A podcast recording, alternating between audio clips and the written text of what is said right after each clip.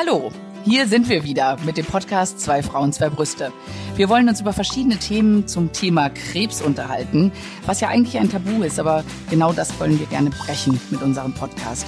Und so nehmen wir euch mit in unseren Alltag, in unsere Alltagsmomente mit und um den Krebs.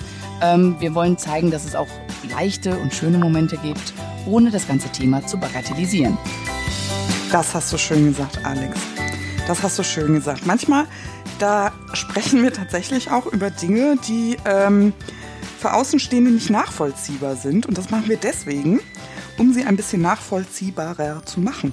Oder wir hoffen es zumindest, ne? dass wir das dadurch schaffen. Alex, ich sag dir mal ganz Hand aufs Herz, ne? ich kann mich manchmal selbst nicht nachvollziehen. Geht's dir da auch so? Total, deswegen habe ich es ja gesagt. Manchmal denke ich auch so, okay, ich glaube, ich habe es verstanden. Ich glaube, kein anderer versteht, was wir, worüber wir gerade hier reden. Ähm, doch, ich Aber glaube, so im Rückgang, aber im. Rückgang geht's, glaube ich, schon. Also im Rückgang so schön reflektiert, das Ganze irgendwo ähm, äh, sehr durchdacht äh, nochmal hinzu ähm. Das macht, glaube ich, schon viel aus. Aber ich glaube, in der Erkrankung selbst ähm, habe ich viele Reaktionen von mir gelassen, die die Umwelt gar nicht verstanden hat. Und ich auch nicht, weil ich gar nicht wusste, wohin mit meiner Dünnhäutigkeit und mit meinen Gefühlen und dass man wieder über das Ziel hinausgeschossen ist. Es ist ja doch irgendwie eine Extremsituation, oder? Na klar, was bringt uns ja zu unserem heutigen Thema? Schön, über, schön danke, übergeleitet. Danke, danke. genau, wir sprechen heute darüber, wie verändern m, Krisen eigentlich das Leben. Und ich sage jetzt mal bewusst Krise, es muss ja nicht unbedingt ein Krebs sein. Als ich noch nicht erkrankt war, Alex, ich fange das mal mit das alles mal mit einer Anekdote an. Ja, So, als ich noch nicht erkrankt war, das war im Studium, da hat äh, eine Kommilitonin von mir, mit der ich mich sehr gut verstanden habe, eine Prüfung dreimal nicht geschafft. Und das war eine von diesen Prüfungen, weißt du, wo, wo man weiß, es liegt einem nicht, es macht einem keinen Spaß und man hat einfach die Buchse voll. Und äh, ausgerechnet diese Prüfung hat sie nicht bestanden. Und äh, was hat sie gemacht? Also sie hatte wahnsinnige auch Existenzängste in, in dem Moment. Ähm, die hat ihre Koffer gepackt und hat eine Weltreise gemacht. wie toll. Und soll ich dir was sagen? Sie ist immer noch auf Weltreise. Das Ganze ist 15 Jahre her. Super. Schöne Ja. Geschichte. Ja, genau. Also so kurz und prägnant. Und ich habe mich immer gefragt, was hat sie eigentlich dazu bewogen, diese Weltreise zu machen? Und äh, sie hat gesagt, das war aus der Krise, die sie in dieser Prüfungssituation verspürte, heraus. Und ähm, wenn man sich so umhört, haben ganz viele etwas Lebensveränderndes aus, aus Krisen gemacht. Total, total. Und es ist ja, ich glaube, es ist auch oft so, dass ähm, du in dem Moment einer Krise oft denkst so, oh nee, das kann ja wohl nicht sein und wieso passiert mir das? Und wenn du aber dann hinterher zurückblickst, ist es ganz oft, dass du sagst, danke, dass mir das passiert ist, weil sonst Ja. wäre nicht das und das und das und das und das danach passiert. Oder wie, Ja. wie, wie sagt mein Papa immer so schön, wenn irgendwo eine Tür zugeht, geht woanders ein Fenster auf. Du sagst es. Ein Fenster. Entschuldigung, ich kannte den Spruch nicht. Die ganze Nation Oder denkt vielleicht auch mal ein. Scho ein Scheunentor. Ja.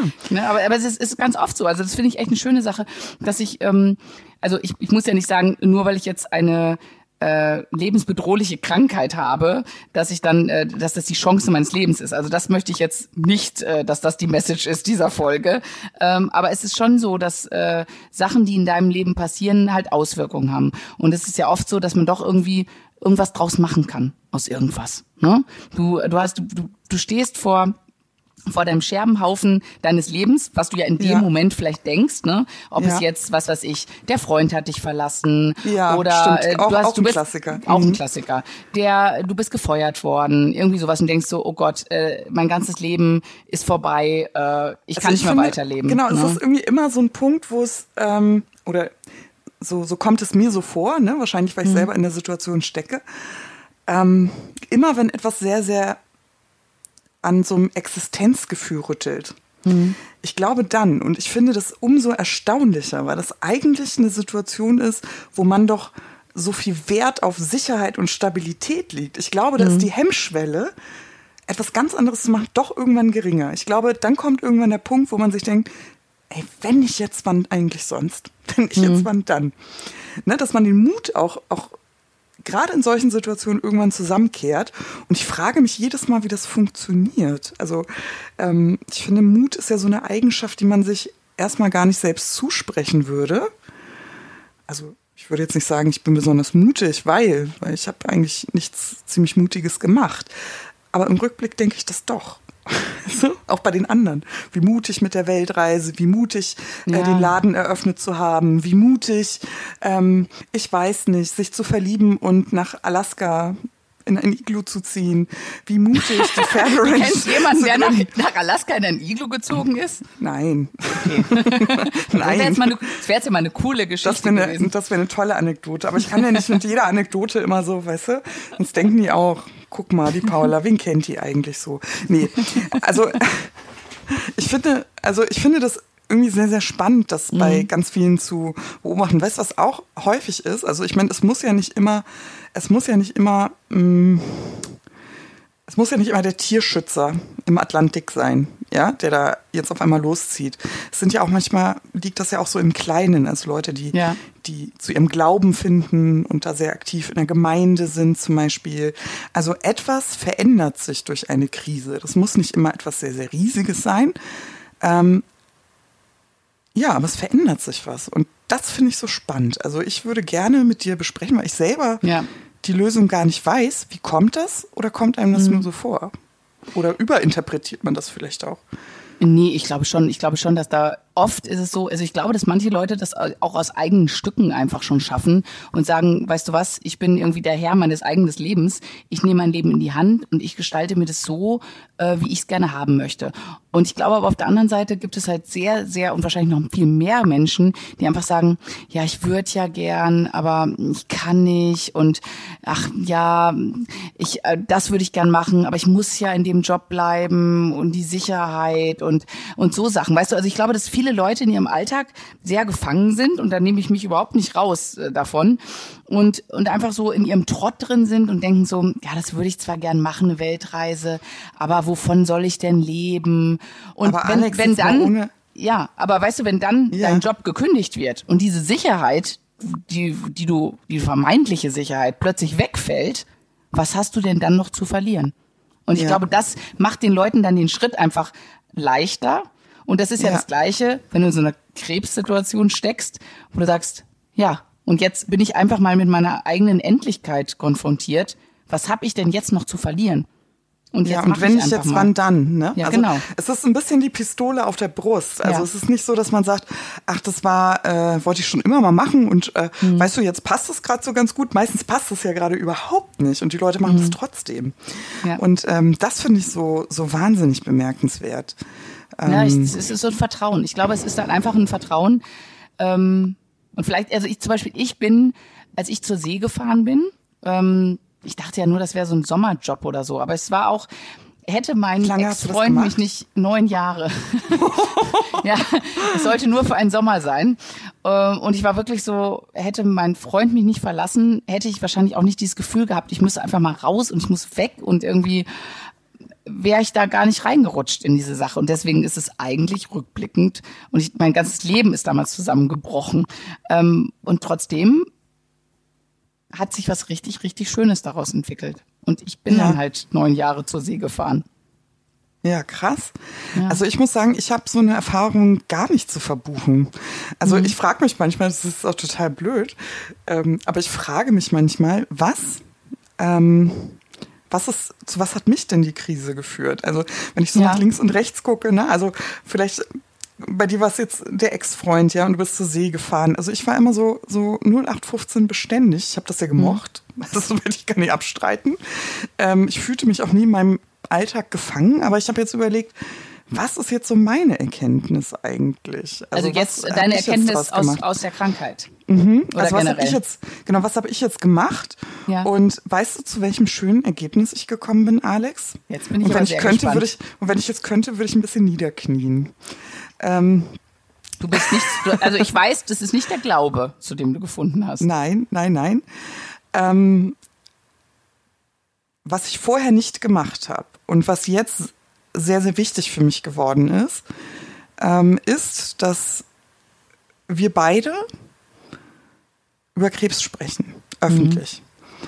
Und das machen wir natürlich beide nicht, weil wir äh, schon immer mal ins Radio wollten, sondern wir machen das, weil weil wir eine sinnstiftende Aufgabe dahinter sehen, die uns einfach wahnsinnig wichtig ist und die uns antreibt und ähm, die uns nicht schlafen lässt. Und das finde ich äh, ja. sehr, sehr wertvoll. Also wenn man von äh, Fenstern spricht, die sich geöffnet haben, dann ist das für mich so ein Fenster gewesen. Oder ist es immer noch? Ist es immer ja, noch? Es ist, ja, ne? ja. Ähm, das ist jetzt das, was sich so prägnant in meinem Leben verändert hat und was ich eigentlich auch nicht mehr missen möchte. Und ich habe mich vorher nicht für eine Sache so engagiert, muss ich wirklich sagen. Ich, ich, ich habe, also ich weiß nicht, ob ich mich so engagiert, ich war immer sehr engagiert bei meiner Arbeit. Und ähm, da ist, da hat sich bei mir eigentlich äh, das Größte geändert, weil ich habe halt über vorher hab gesagt, ja, nee, alles super und ich mache das total gerne und ich habe, ich hinterfrage jetzt viele Sachen in meinem Leben und zum Beispiel hinterfrage ich den Sinn meiner meiner normalen Arbeit. Also wie sinnstiftend ist die Tätigkeit, die ich mache, im Vergleich ja. zu Brustkrebsaufklärung zum Beispiel. Und da, ah, okay. da bin ich ganz klar, bin ich jetzt, aber ich sage so, nein, also mein Herz liegt eigentlich wirklich dabei bei der Brustkrebsaufklärung, weil da habe ich das Gefühl, dass ich was Sinnstiftendes mache und dass, dass ich, dass ich Menschen auch vielleicht helfen kann oder und dass ich auf jeden Fall ähm, ja viel mehr erreichen kann, als wenn ich äh, für eine große Firma Geld einspare. Okay. Und das ist, das ist für mich ein ganz, ganz, ganz großer Schalter. Und ich glaube aber, wenn ich so überlege, gut, wenn ich vorher auf meinen Kreuzfahrtschiffen, da habe ich zwar jetzt auch äh, mich nicht äh, karitativ äh, groß engagiert oder dass ich irgendwie äh, aufklärend unterwegs war, aber zumindest habe ich da Menschen glücklich gemacht. Die hatten einen schönen Urlaub. Das war zumindest schon mal ein bisschen Sinn stiften. Und da, da also, habe ich sehr, sehr viel drüber nachgedacht. Also, also vielleicht sollte man einfach sagen, vielleicht sollte man einfach sagen, dass du ähm, jetzt wenig zwischenmenschlich ähm, arbeitest. Kann man das so sagen? Möchtest du nee. sagen, was du arbeitest eigentlich? Ach so, äh, also ich ja, ich, ich arbeite. Sagen. Ich, ja, also ich arbeite in einem Geschäftsreisebüro, äh, einem Key Account Management und berate große Firmen. Äh, wie sie am besten ihre Reise, Reisebudgets äh, einsparen. Um das so ganz knapp zusammenzufassen. Das also kein, ist ja, keiner das versteht, ist ja wichtig. was das ich mache. Ja, ja, aber es ist so, klar, natürlich ist es ein wichtiger Job und er macht eigentlich auch Spaß. Ich habe viel mit vielen Menschen auch zu tun und es ist jeder Kunde auch anders und das ist schon eine spannende Aufgabe. Aber am Ende des Tages geht es eigentlich nur um Geld. Ja. Das, das finde ich manchmal ein bisschen schade. Ja, bei mir ist es so, ich Aber von irgendwas ja, muss ich auch leben, ne? Also. Ja, also, ganz klar. Aber ich kann dich äh, ein bisschen trösten. Also ich arbeite eigentlich schon mein ganzes Berufsleben ähm, im sozialen Bereich. Ich bin aber keine Pädagogin, also ich arbeite da schon im administrativen Bereich, im Büro. Mhm. Ähm, aber die Sache, um die es geht, war immer irgendwie karitativ. Ja, also, aber das ist ähm, doch schon mal schön. Jetzt Kinder- und Jugendhilfe. Mhm. Ähm, und trotzdem muss ich sagen, fühle ich mich bei der Arbeit. Ähm, es macht mir Spaß und ich würde nie in einen anderen Bereich ähm, wechseln, wirklich mhm. nicht, weil mir das einfach sehr, sehr gut gefällt. Ähm, aber, jetzt kommt das Aber, es ist trotzdem ähm, ein Job, mit dem ich meinen Lebensunterhalt bestreite. Ja. Und ähm, ich weiß nicht, also es ist natürlich sinnstiftend so per se schon, das will, will ich gar nicht sagen und das macht mhm. auch viel mit mir, also hat auch immer schon viel mit mir gemacht. Ähm, und trotzdem ist es als betroffene Brustkrebspatientin, die sich ähm, in Brustkrebsprojekten engagiert, nochmal ein anderes Paar Schuhe. Ich, das ich ist glaube, ein bisschen du, anders. Ich glaube, weil du dein eigener Herr bist auch bei dieser Sache. Also ja, genau. ne, du bist du bist jetzt nicht im Namen ähm, deiner Firma unterwegs genau. oder dass du dich für die Firma engagierst, sondern ähm, vielleicht ist es auch einfach der Unterschied zwischen so einer Selbstständigkeit. Das ist ja ist ja fast was wir wir machen. Ja. Ähm, jetzt nicht, dass wir Geld damit verdienen, aber zumindest sind wir unser eigener Boss, äh, was unser Podcast angeht und sowas. Und ähm, oder auch äh, wie wir wie wir uns engagieren wen wir unterstützen oder wo wir was, was machen. Das können wir uns alles selber aussuchen und sind halt ja. nicht fremdbestimmt dabei. Also stimmt, glaube, also wir repräsentieren, genau, wir repräsentieren, wir repräsentieren keine Firma, sondern wir repräsentieren uns. Und die anderen ja. Brustkrebspatienten ja auch. Also ich glaube, wir sind ja sozusagen ein Gesicht für eine Krankheit ein bisschen, ne? Wenn man es mal so Mhm. überspitzt sagen darf. Aber zurück zur Veränderung. Also Ja. ich meine, wir machen ja jetzt den Podcast, ihr hört alle zu. Ähm, aber es gibt natürlich auch im Kreise unserer ähm, Mitmenschen Veränderungen, die finden manche Leute gut und manche finden sie schlecht, aber vor allen Dingen ist es ungewohnt. Also was ich sagen will, manche Leute ecken mit den Veränderungen aus Krisen an. Ja, So. Ich eck auch an. Aber ja, ich auch. war das vorher bei dir so? ähm, wahrscheinlich. Warst du so eine Aneckerin? Warst du so eine Nö, polarisierende oder warst du so eine Nee, ich war so eine, eine es allen Rechtmacherin, glaube ich eher. ja? Ja, ich glaube schon. Also ich bin, ich bin eher so, ähm, ich habe immer geschaut, dass es irgendwie allen gut geht und ähm, alles so ein bisschen Friede, Freude, Eierkuchen ist. Und das mag ich immer noch sehr gerne. Also ich, ich mag es immer noch nicht, wenn Konflikte in der Luft liegen und ich habe die gern geklärt. Ja. Ähm, aber es ist trotzdem, wenn mir was nicht passt, dann sage ich schon. Aber ich versuche es dann auf eine diplomatische Art irgendwie, dass wir, dass man dazu eine, zu einer Lösung findet.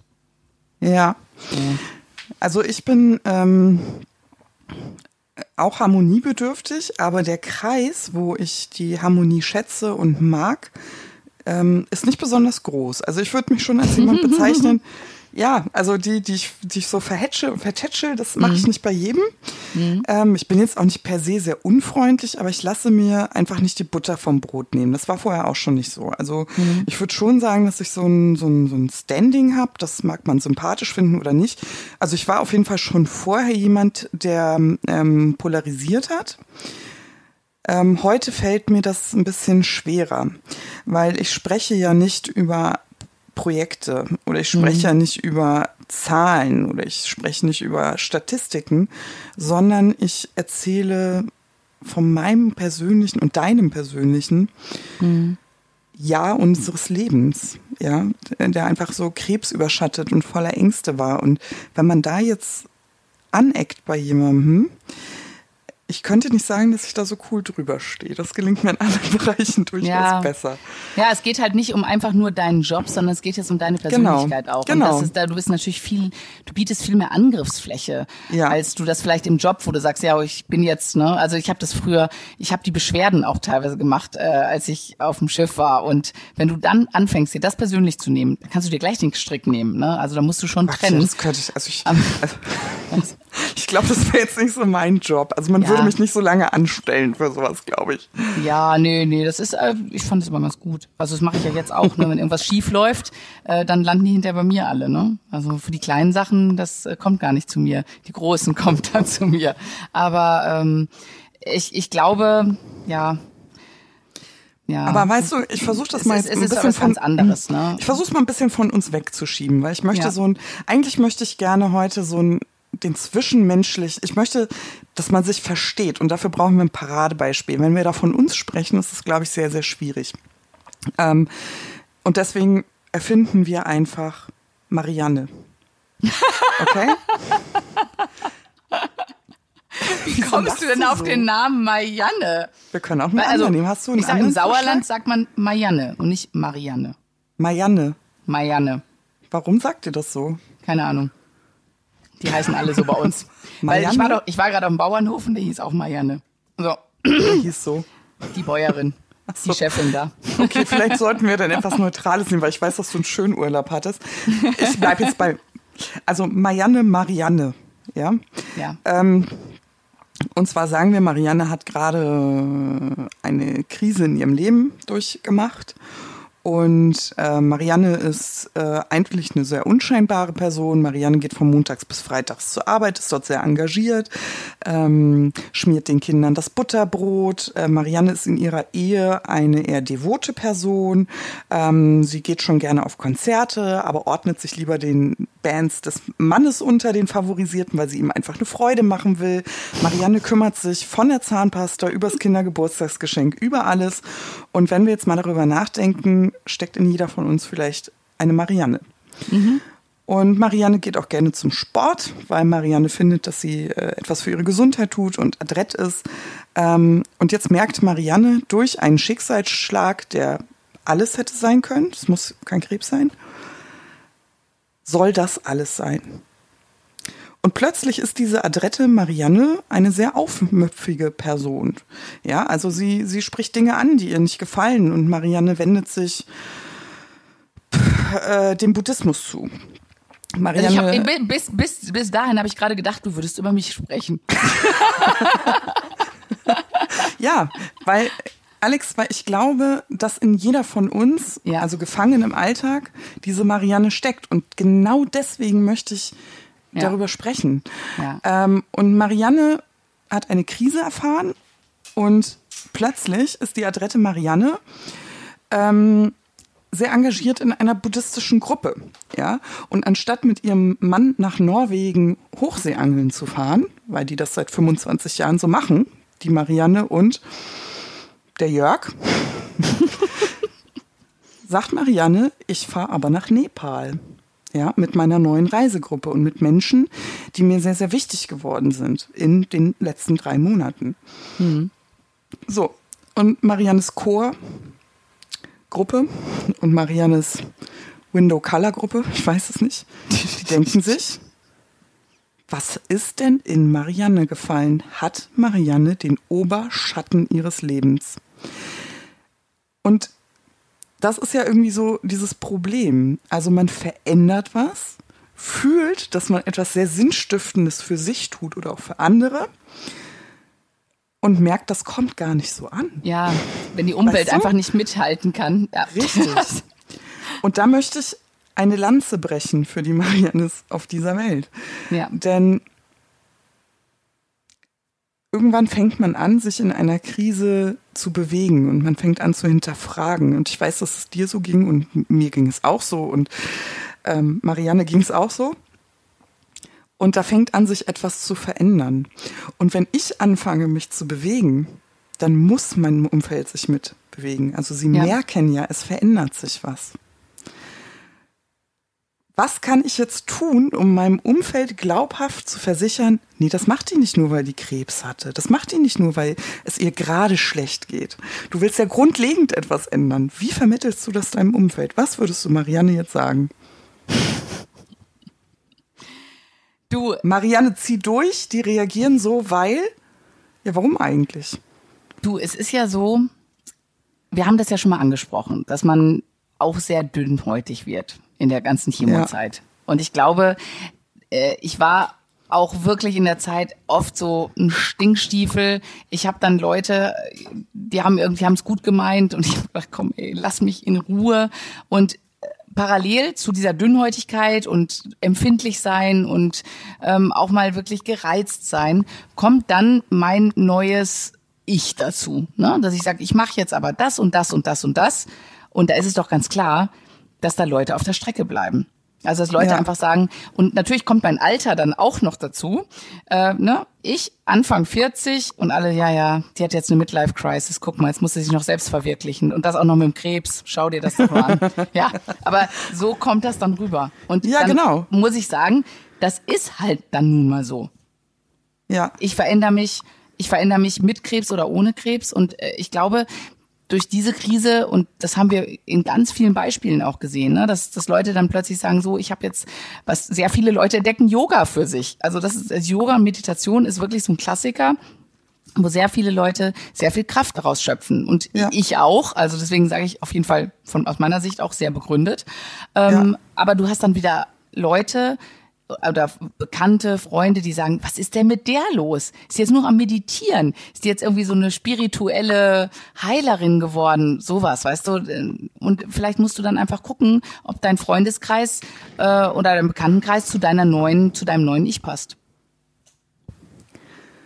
Ja, kann ich, kann ich nichts hinzufügen. Also ich ähm, denke gerade ja. an so ganz und, viele dein, Beispiele. Ja, ne? also, ich sag, deine Frage war ja, wie, was du dem Außen sagst. Ich, ich, ich, ich finde, das ist ganz individuell. Du musst halt dir deine, dein Außen angucken und sagen, okay, das passt und das passt nicht. Und genauso muss ja. es außen. Also wenn jetzt jemand zu mir kommt und sagt, äh, die, meine Freundin, die hat jetzt Brustkrebs, die dreht total am Rad, ich kann überhaupt nicht mehr mit der reden, die redet nur noch über Buddha und was weiß ich, dann sage ich so, du, ganz ehrlich, dann lass sie darüber reden. Das, das ist jetzt, was ihr gut tut und gut ist. Entweder kannst du damit leben oder nicht. Ja.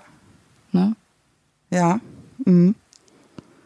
Also ich finde, man ist ja immer so, mm, also aus meiner Sicht ist es ja mit diesem Lasse reden nicht immer so getan, weil man ja mhm. mit so ganz, ganz starken ähm, Gegenargumenten, also man, man ist halt so einem ganz, ganz starken Gegenwind ausgesetzt. Also mir fällt jetzt zum Beispiel jemand ein, der zum Beispiel ähm, sehr lange im Beruf der Krankenschwester war. Mhm. Äh, das hat auch immer sehr, sehr Spaß gemacht. Ähm, es ist etwas passiert, ja, ein Schicksalsschlag. Und die Person hat, obwohl sie vier Kinder und alleineziehend war, ihren Beruf aufgegeben und ähm, hat Medizin studiert. Und da haben ganz, ganz viele, eben wie du auch sagst, wegen des Alters, ihr große Vorwürfe gemacht. Mhm. Also ich frage mich einfach, wie ähm, akzeptiert ist das eigentlich, sich durch Schicksalsschläge zu verändern? Also ich finde, da muss einfach drüber gesprochen werden, was, im, mhm. was, was in einem vorgeht, was bringt einen dazu.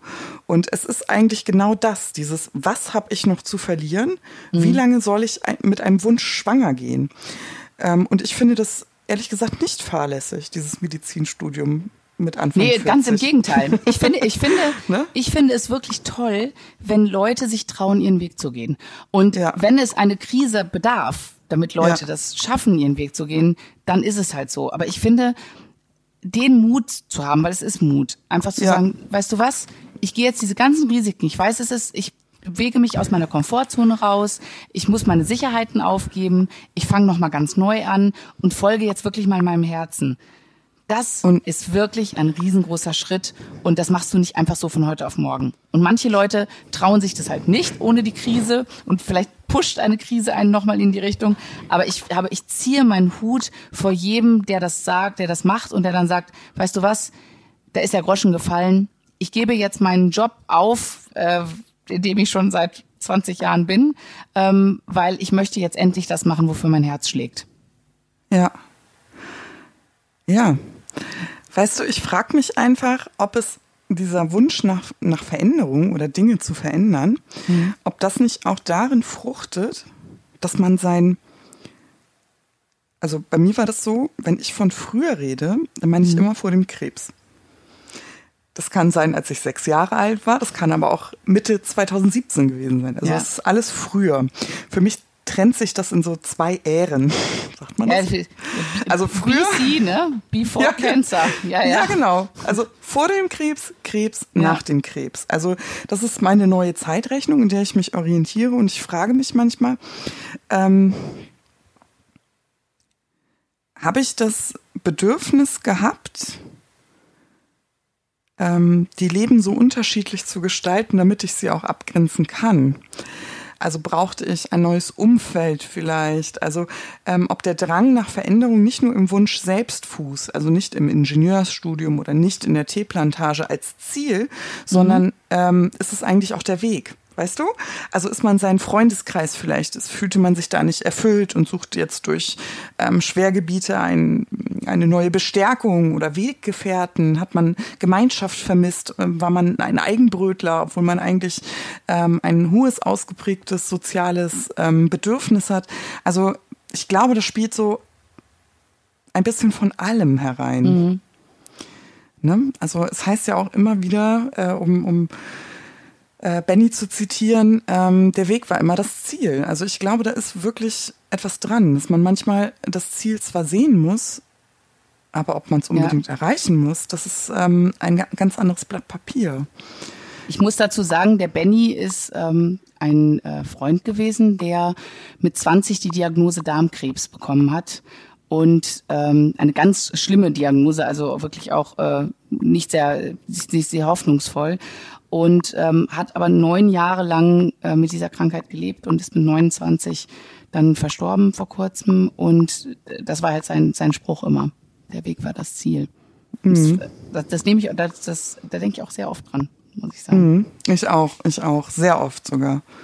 Und der, ja, der hat sich wirklich auch, der hat sich, der hat diese Krise und obwohl er wusste, dass es, ähm, also er wird nie geheilt werden, von diesem Krebs, hat er trotzdem das als Chance genutzt und hat der hat einen äh, Ehrenfelix bekommen für sein Engagement in der Darmkrebsaufklärung und hat sich so eingesetzt, hat äh, eine Gruppe gegründet, junge Erwachsene mit Krebs. Ähm, das ist schon, also der hat wirklich was bewegt und wirklich was hinterlassen und ähm, das war wahrscheinlich seine, sein, sein Weg dann. Ne? Mhm. Also ich, gut, dass du das ähm, jetzt sagst, weil dieses ähm, etwas hinterlassen wollen. Mhm. Also ich glaube, dass vieles auch angetrieben wird, gerade wenn dieses, diese End, dieser Endlichkeitsgedanke mhm. in den Vordergrund rückt. Ähm, ja, was bleibt soll das? Genau, ja. soll das alles gewesen sein? Und was mhm. habe ich eigentlich bewegt? Also man fängt an, tatsächlich sich auch als ähm, Mensch einer Gemeinschaft wahrzunehmen. Also nicht nur als Teil einer Familie zum Beispiel, sondern als Mensch einer Gemeinschaft. Wie groß die Gemeinschaft ist, möchte ich gar nicht, das definiert jeder für sich selbst. Aber hm. ich glaube, es ist einfach so, werden die Leute in zehn Jahren noch an mich denken? Und ja. warum werden sie das tun? Und das war mir auch immer sehr, sehr wichtig. Also weil ja. ich schon, schon Werte habe zum Beispiel, die ich auch vermittelt wissen wollte. Ähm, und wie hätte Kinder. ich das, ja. Und wie hätte ich das machen sollen zwischen Zahnpasta und Luftschlangen? Mhm. Also klar, die Luftschlangen, die stehen natürlich für meinen Sohn, aber wie hätte ich das tun sollen zwischen Geschirrspülmaschine äh, ausräumen und montags äh, zum Ausdauersportkurs zu gehen? Ähm, ich habe mich da nicht so erfüllt gesehen, also nicht so sinnstiftend erfüllt. Ich wollte auch immer etwas hinterlassen, deswegen hat Benny mhm. mich da immer sehr, sehr beeindruckt, dass er immer So aus dem Bauch heraus auch so Menschen auf eine Weise bewegt hat, obwohl er sich mit einem sehr ernsten Thema auseinandergesetzt hat. Das ähm, ja. muss ich ähm, einfach wirklich sagen. Und ich muss. Und mit einem sehr sarkastischen Humor, was ich sehr geliebt habe. Boah. ja, ja, ja. Also. Ja. Ach ja, genau. Und Alex, gibt es zum Beispiel auch, ähm, also ich, wenn wir uns jetzt mal nicht als Betroffene sehen, sondern ja. als Angehörige von irgendjemandem, von Marianne. Mhm. Ähm, gibt es Mariannes, die sich so sehr verändert haben in deinem Leben, wo du denkst, boah, ich kann da echt nicht mitgehen gerade, das ist mir ja. zu krass. Ja, ja. Also mir, fällt da, mir fällt da gerade eine ein, ähm, die hatte keine Krankheit, aber bei der war es, glaube ich, eine Midlife-Crisis. Und die ist so auf diesen spirituellen Pfad gegangen, dass ich irgendwann gesagt habe, sorry, und du, du weißt, ich bin dem ganzen Thema nicht abgeneigt, ja. Erzähl mir, erzähl aber, mir. aber ich dachte so, ganz ehrlich, wenn ich irgendwie, ich will gar nicht ins Detail gehen, aber das doch, war mir doch. echt einfach zu abgehoben, ja, ob ich da irgendwelche Orbfotografien mache und ich sehe, ich denke mir nur, ja, das habe ich genau, das habe ich auch gesagt. Also die fotografierten dann irgendwelche Geister und ich denke Geister? So, ja, also im Endeffekt ist es, also jetzt, äh, wer immer an sowas glaubt, äh, das ist ja jedem selber überlassen. Ich glaube, es ist einfach, wenn man mit Blitz fotografiert und die Staubpartikel das reflektieren, da sind auf Fotos manchmal ein bisschen so weiße Punkte. Ähm, okay. Andere Leute sagen, es sind Geister. Ähm, okay. und, und, und so Sachen, wo ich dann denke, so, sorry, Nee, da nee. bin ich jetzt mal raus bei dem. Und, was, und was machen die? Also ich frage jetzt wirklich. Ja, das weiß ich auch nicht. Ich, ich, also, also wie gesagt, ich habe mich ja da ja, ich Aber sagen wir sowas wie, schon. guck mal, das sind meine Fotos der letzten Woche, können wir da mal den Dia-Show gucken? Oder sagen sie sowas wie, guck mal, das ist der Beweis? Oder sagen die sowas wie, du, dienstags, da fotografieren wir immer Geister, willst du nicht mitkommen? Also was, ja. ähm, was ist das für eine Bewegung? Ich, es ist mir noch nicht ganz... Nein, nein, es ist aber einfach, weil Leute, die dir einfach erzählen, ähm, also ich, ich, ich, ich würde sagen, das ist, es, ist, es ist egal in welchem Lebensbereich. Aber ich finde, wenn irgendwelche Sachen so extrem werden, ob das jetzt politisch ja. ist, ob das religiös ist oder spirituell oder egal in welche Richtung, ich bin bei allen Sachen, die zu extrem sind, ja. bin ich raus. Und ich glaube, dass, dass viele Leute durch, ähm, durch Krisen plötzlich merken, okay, das gibt mir gerade so totale Hoffnung und total, totalen, ähm, das erfüllt plötzlich mein Leben und die dann nicht sagen, ja, und das ist schön und das bereichert mein Leben, sondern das ist dann deren Leben. Da gibt's dann nichts anderes mehr. Da wird dann den ganzen Tag, ähm, was weiß ich, ähm, fotografiert oder oder mhm. ähm, irgendwas verstehst, was ich meine? Oder dass die dann sagen, ja, ich mache jetzt eine Yoga-Ausbildung und es reicht nicht, dass ich nebenher Yoga mache. Nein, ich werde jetzt Yogalehrerin, ich werde, ich und muss dränge auf Bali leben. Auf. Ich dränge ja. es allen auf. Ich erzähle jedem, wie kannst du ohne Yoga leben? Weil okay. das ist doch nur der einzige Weg. Okay. Und, und da bin ich. Raus. Da ist ja der Grad auch ziemlich schmal dann, ne? Zwischen ja. Anerkennung, die zieht's durch ja. und Unverständnis, weil es einem zu viel ist. Weißt du, was ich mich gerade gefragt habe, weil du sagtest, ähm, alles, was zu extrem äh, ist und zu Mhm. vielleicht zu predigend, zu, zu auferlegend anderen gegenüber, das schreckt dich ab. Und ich habe mir gerade die Frage gestellt, ähm, meinst du, jemand sagt von dir, das ist mir ein bisschen too much Krebs? Total. Lass uns über, lass uns über paradiesische Du, ich- Strände sprechen oder über Hast, hast du das denn nicht, äh, weil man lernt ja nun sehr viele Leute kennen, ne? In der, Ja. also andere Patienten. Und hast du denn es nicht, dass manche Leute sagen, weißt du was, wenn ich mit dem Thema durch bin, ich will davon nie wieder was hören.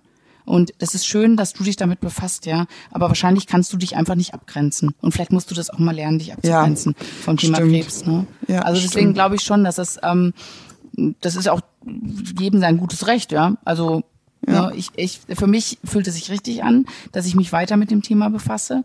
Ja. Ähm, und ich respektiere es aber auch, ähm, wenn Leute sagen, nee, bitte nie wieder. Ich lasse mir die Haare wachsen und ich möchte nie wieder darauf angesprochen werden, dass ich jemals Krebs hatte. Ich werde es niemandem erzählen. Auch okay. Ja, Aber die verstehe. sollen mich dann, die sollen mich auch lassen, dass ich halt weiter in meinem Leben habe, ne? Also ich muss sagen, ich habe auch, ich habe auch Leute getroffen, die, ähm, die mir einfach zu krass geworden sind, wenn ich ganz ehrlich sein soll. Ja. Ja. Also, boah, also bei, mir ist es so, dass ich ähm, jemanden kenne, der mich am Anfang der, in, der Erkrankung sehr auf sehr eine sehr äh, nette Weise über Ernährung nicht belehrt. Das ist falsch. Ähm, Man hat sich ausgetauscht. Ja, also von, von ihm schon, schon aktiver als von mir. Ähm, aber ich fand es so nett, dass er sich so gekümmert hat, was mir jetzt äh, gut tun würde. Ja, also welche Chemotherapie auf welche Vitamine ähm, Auswirkungen hat, wie man die mit Ernährung supplementieren kann, also welches die schonendste Zubereitung ist. Und ich fand es so nett, weil ich dachte einfach, Mensch, guck mal, der macht sich richtig dolle Gedanken darüber. Das fand ich, also um mich, das fand ich sehr, sehr äh, charmant. Ähm, und ich muss sagen, also dann, dann ist auch etwas in seinem Leben passiert. Ich will das gar nicht so ausschweifend sagen. Und der steht jetzt ähm, ähm, auf den Straßen und predigt. Und ähm, das ist mir zu krass. Also er er ist sehr religiös geworden und das ist, ähm, äh, ich habe vorher äh, keine Religiosität äh, in seinem Wesen erkannt. Also wir haben uns da sehr, sehr jung kennengelernt und wir waren mal tanzen, er ist auch Musiker ähm, und jetzt ist er eben Prediger. Also er steht einfach auf der Straße, also er arbeitet jetzt auch nicht, sondern er steht den ganzen Tag auf der Straße und predigt äh, christliches Gedankengut, ähm, was ich aber jetzt auch keiner Kirche zuordnen könnte. Ich könnte jetzt nicht sagen, er ist ein Christ, also er ist, ein Christ, aber äh, ob er jetzt ein Katholik ist oder evangelisch, ich, ich Aber er hat zumindest seine Berufung gefunden. Das ist ja auch, aber das ist ja eigentlich auch schön, ne? Es, Ja, muss, ja, es, muss ja nicht, du- es muss ja nicht für dich sein, aber Nein, aber ich finde das so fremd, weil er sich so über ähm, Polizisten echauffiert, also auch auf Ja. Social Media, ne? wenn die ihn Okay. zum Beispiel da abführen und so. Und er äh, pocht da auf seine äh, christlichen, ähm, humanistischen Werte und Rechte. Und Mhm. äh, es ist so mh, systemprovokant, weißt du? Mhm. Und das, ähm, da bin ich, äh, ich bin kein Glaubensverächter, also überhaupt Mhm. nicht, ganz und gar nicht. Ähm, aber das sind so Sachen, die mich einfach sehr zum Nachdenken gebracht haben, die mich sogar äh, sehr erschrocken haben, weil ich die Person so gar nicht kannte. Und Ja. ich bin, ja- ich bin ganz ehrlich, ich habe auch manchmal Angst, dass Leute mir sagen, ähm, Paula, die, die Vorkrebs-Paula, die war irgendwie weicher, die war netter, die war zugänglicher, die war ähm, offener und ähm, die mochte ich einfach lieber, weil ich weiß, dass ich das nicht mehr sein kann. Weißt du? Also, dass es nicht nur so positive Charakterzüge hervorhebt, sondern eben auch sehr, es prägt einen ja auch auf so eine ganz bestimmte Art und Weise. Und wenn man etwas Ja. sehr, sehr entschlossen durchsetzen will, dann muss man das manchmal, ich würde nicht sagen, man muss die Ellenbogen au- ausfahren, das würde ich nicht mal sagen, aber man muss Ja. sich auf eine ganz andere Art und Weise abgrenzen. Und ähm, ja, ich, ich habe da Angst vor, dass man das so wahrnehmen könnte. ja. Aber ich glaube, weißt du, die Gefahr läuft, läuft man halt einfach immer. Und es ist ja auch, ähm, was ich ganz spannend finde, dass man oft so das Gefühl hat, so alle Krebspatienten untereinander sind alle irgendwie Best Friends, weil sie haben ja alle die gleiche Krankheit oder so. Im Schicksalverein. Und, genau, Schicksalverein. Und das tut es auch wirklich. Also das möchte ich Ja. jetzt auf, auf gar keinen Fall irgendwie runterspielen, Nein. weil ich fühle mich schon sehr verbunden, weil wir uns untereinander und wir haben eine Folge auch drüber gemacht über Krebsfreundschaften. Man fühlt, man versteht sich, man, man fühlt, aber Du, nicht Alex? mit jedem. Alex, Ja. ich kenne die Monster unter deinem Bett. Ja, genau. Ja, Nee, es ist aber, wirklich so. Aber es, aber es ist, es ist trotzdem, ich, ich sage ja nur, weil man jetzt die gleiche Krankheit hat, muss man nicht mit allen Best Friends sein. Und es gibt natürlich Leute, die halt in eine Richtung dann tendieren. Ich tendiere vielleicht in eine andere Richtung. Und vielleicht passen diese beiden Wege auch gar nicht so zusammen. Und das ist dann auch okay so, ne? Ja, das finde ich total schön, dass du das sagst, weil ähm, gerade weil wir ja schon mal über die Bedeutung von Krebsfreundschaften gesprochen haben, also was die auch für eine hohe Wichtung haben, ähm, gibt es ja trotzdem, also muss man nicht der Annahme sein, dass alle Krebspatienten im Geiste vereint sind. Also es gibt schon natürlich, ähm, also man ist ja trotzdem noch Mensch. Ne? Also ähm, es ist genau dasselbe. Also wenn es zu radikal wird, dann wird es schwierig. Wenn es zu, ähm, also es steckt halt immer auch noch mal ein Mensch dahinter. Und das finde ich so Mutter, wichtig. ja, das ist das gleiche, wenn du Mutter wirst. Dann bist du ja auch nicht Best Friends mit den ganzen Müttern, ganz im Gegenteil. Also da sind ja manche dann so extrem unterwegs. Ähm, Alex, das ist super Beispiel, fällt mir Ja. gerade so ein. Für, für manche vielleicht ein bisschen weit hergeholt, aber ich finde das genau richtig. das stimmt. Das, trifft's stimmt. Also eigentlich ist es weil so, da gibt es auch Leute, die dann plötzlich so extrem werden über Mhm. auch dieses Belehren anderer Leute. Hm? Dieses so, was? Du gibst deinem Kind oder du gibst deinem Kind das nicht oder dein Kind darf so sowas, ne? Mhm, Ähm, ich finde, sowas äh, trifft sich in Krebswelten auf. Au- Findet Ja, man sowas stimmt. wieder. Äh, Ja. Deswegen sagen, was, du isst das und das, aber weißt du denn nicht? Oder kannst du denn oder wie kannst du denn oder nimmst du denn noch nicht? Und so. Das ist ich auch muss es unter ehrlich sagen, ich hatte das, ähm, ich hatte das bei der Reha. Da hatte ich Ja. so einen Schlüsselmoment. Also ein bisschen anders. Also Ich Mhm. wurde nicht belehrt, sondern ich war jetzt, ich war auf der unsympathischen Seite, möchte ich mal kurz sagen. Also, ähm, also ich war bei der Reha in St. Peter-Ording, das war jetzt im Januar gerade erst. Mhm. Und da ich ja schon zweimal Krebs hatte, ähm, will ich nicht sagen, ich war jetzt so ein alter Hase in der Erkrankung, aber irgendwie ja doch. Also ich habe mich schon mit den Inhalten der Erkrankung auseinandergesetzt. Ich wusste, was mit mir passiert und wie das funktioniert, wie funktioniert eine Chemotherapie. Ich brauchte dieses Wissen einfach. Also ich habe irgendwann ja festgestellt, je mehr Wissen ich über die Grunderkrankung habe, desto mehr Kontrolle habe ich wieder zurück und es geht mir besser. Also ich hatte ja, während viele noch mit ihren Glatzen da waren, hatte ich ja schon eine Frisur, also obwohl ich ja unter Chemo war, ne? Also du warst sozusagen die Mutter mit den zwei Kindern schon. Ich war die Mutter mit dem Vierling. Das möchte ich mal sagen. Genau. Ich war die Mutter, genau. Ich war die Mutter mit den Vierlingen in, noch krasser, in einem Geburtsvorbereitungskurs. So. Okay. Und das war so, wir saßen in einem Gesprächskreis und es ist Folgendes passiert. Es sagte eine Frau, ich weiß gar nicht, was für einen Krebs ich hatte. Und ich saß da, mir ist, fast, mir ist fast alles aus dem Gesicht gefallen. Ich habe nichts gesagt, ne? aber ich habe mir gedacht, wieso weiß sie nicht, was für einen Krebs sie hatte? Sie konnte original keine Frage beantworten. Und ich war förmlich, Alex, in dem Moment, und ich, ich möchte das gar nicht verleugnen, ich war total empört, weil ich mir gesagt habe, wie naiv kann man denn da herangehen? Man kann nur die Augen sich so verschließen. Und am liebsten hätte ich sie geschüttelt und gesagt, du, und wie hattest du, also du, du kannst doch gar nicht an den Entscheidungen beteiligt gewesen sein. Was machst du jetzt? Nimm- Nimmst du jetzt noch Tabletten, nimmst du keine? Was, auf was für eine Grundlage entscheidest du eigentlich deinen Weg? Und mir ist erst, ich bin sehr, sehr froh, dass ich da nichts gesagt habe zu Maria. aber wahrscheinlich kam so, so Dampf aus deinen Ohren und die Nasenflügel Total. weiteten sich auf Tot, ja, so völlige Fassungslosigkeit. Völlige Fassungslosigkeit. Während ich ja schon Bücher studierte, ich hatte ja das Gefühl, ich könnte persönlich, und jetzt kommt der Größenwahn ein bisschen raus, ich bitte das zu verzeihen, aber ich hatte das Gefühl, ich muss mich übermorgen zum Staatsexamen anmelden, ja, für Medizin. Hätte ich locker geschafft, so ungefähr. Warst du nicht die, Wusste die sie- sich bei eBay Kleinanzeigen ein Ultraschallgerät kaufen wollte? Tatsächlich, ja. Wollte ich machen mit Geraldine zusammen. Genau, genau, Geraldine war das. Sie wollte doch ein Ultraschallgerät kaufen. Ja, Die Idee war gar nicht so doof. Naja, jedenfalls haben wir gedacht, also ich hatte jetzt gefühltes Wissen angeeignet von, also um überhaupt, ich muss sagen, das passiert ja auch aus der Verzweiflung heraus, weil ich ja. ähm, so einfach das Gefühl hatte, die Kontrolle der Situation, also da irgendwie ein bisschen Herr zu werden wieder, während die andere da sich nicht mal, sich nicht mal ihren Befund durchgelesen hat. Und dann musste ich da wirklich sehr lange über Marianne, nennen wir sie auch, nachdenken. Denn Marianne hatte ja einfach eine völlig andere Strategie. Also sie hat sich da ja null reingesteigert in diese ja, Erkrankung. Und die Frage ist, wer, wer von uns ist besser, besser gefahren? Ich wollte es gerade sagen, weil die Scheuklappentheorie ist ja manchmal auch ganz gut, ne? Ja, ja. Und ich fand es gar nicht so doof. Also meine Fassungslosigkeit war sowas von unangebracht in dieser Situation.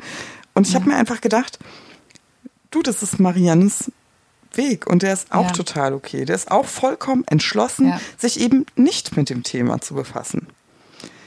Das auch ist für mich ja, eine Möglichkeit. Das ist für mich eh, ich finde eine so eine, eine, Kernaussage ist immer dieses Leben und Leben lassen, dass dass man wirklich versucht zu sagen, okay, ich bin nicht d'accord, ich bin ich verstehe überhaupt nicht, was die da machen oder was für ein Schuh die fahren, aber es ist ihr Leben und ich, ich lasse die einfach ihr Ding machen. Ich muss ja nicht Best Friends mit denen sein. Dann gehe ich halt meinen eigenen Weg und fertig ist, oder? Ah, also ich muss, ja, ja, absolut, absolut. Aber das ist ähm, eben auch eine Sache, wo man erst hinkommen muss. Also ja. ich muss mir noch häufig auf die Zunge beißen und frage mich einfach, wo ist da die Grenze zwischen was sagen und nichts du, sagen. Ich bin so stolz auf dich, dass du nicht aufgesprungen bist und Marianne gerüttelt hast vor, vor den ganzen Leuten. Marianne, du, ich kaufe genau. mir ein Ultraschallgerät. Komm zu mir. Ich werde dir helfen. oh Mann, oh Mann.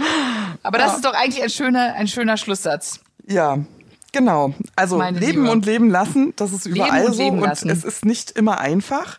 Ähm, glaubst du, nochmal zum Schluss, glaubst du, deine Veränderung durch die Krise ist schon abgeschlossen? Nein. Glaubst Geht da noch das? was? Ja, natürlich. Bei dir nicht? Ja doch. Also ich, ich finde, ich finde, ich finde, ich finde eh, also das wird jetzt ein bisschen philosophisch, aber ich finde eh, dass du in deinem Leben ständig dich eigentlich veränderst ich glaube, dass man nie sagen kann, dass man irgendwo angekommen ist und dass man sich immer weiterentwickelt und lernt und sich umstrukturiert. Vielleicht nicht mehr in diesem, in dieser Geschwindigkeit. Ja, das, aber, genau. genau aber, und deswegen ist es, nein, es ist nicht vorbei, aber es gab schon einen riesen Umschwung und, äh, das wird immer weitergehen. Aber ich glaube, man ist jetzt, oder hoffe ich zumindest, dass es nicht mehr so radikal ist, sondern vielleicht ein bisschen dosierter. Kondi ich finde es gar nicht schlimm. Ich finde die, äh, diese Entwicklung überhaupt nicht schlimm. Ich begrüße die wirklich mit offenen Armen zu sagen, ja, ich gehe jetzt mal einen ganz anderen Weg und äh, ich finde mich gerade so ein bisschen neu und, ähm, und da geht auch noch was. Also ich bin mhm. noch nicht angekommen, nein. Das ist doch, das ist doch ein schöner Satz. Also träume ich noch weiter von dir, dem mobilen Ultraschallgerät und Marianne auf einer einsamen Insel auf Hawaii. Träum du das mal. Da bin ich jetzt nicht dabei. Alex hat auf der Insel gegenüber ihre Yogaschule. In diesem Sinne, ihr Lieben. Macht es gut, passt auf euch auf und grüßt mir Marianne, wenn ihr sie ja. seht. wir freuen uns auf die nächste Woche. Tschüss.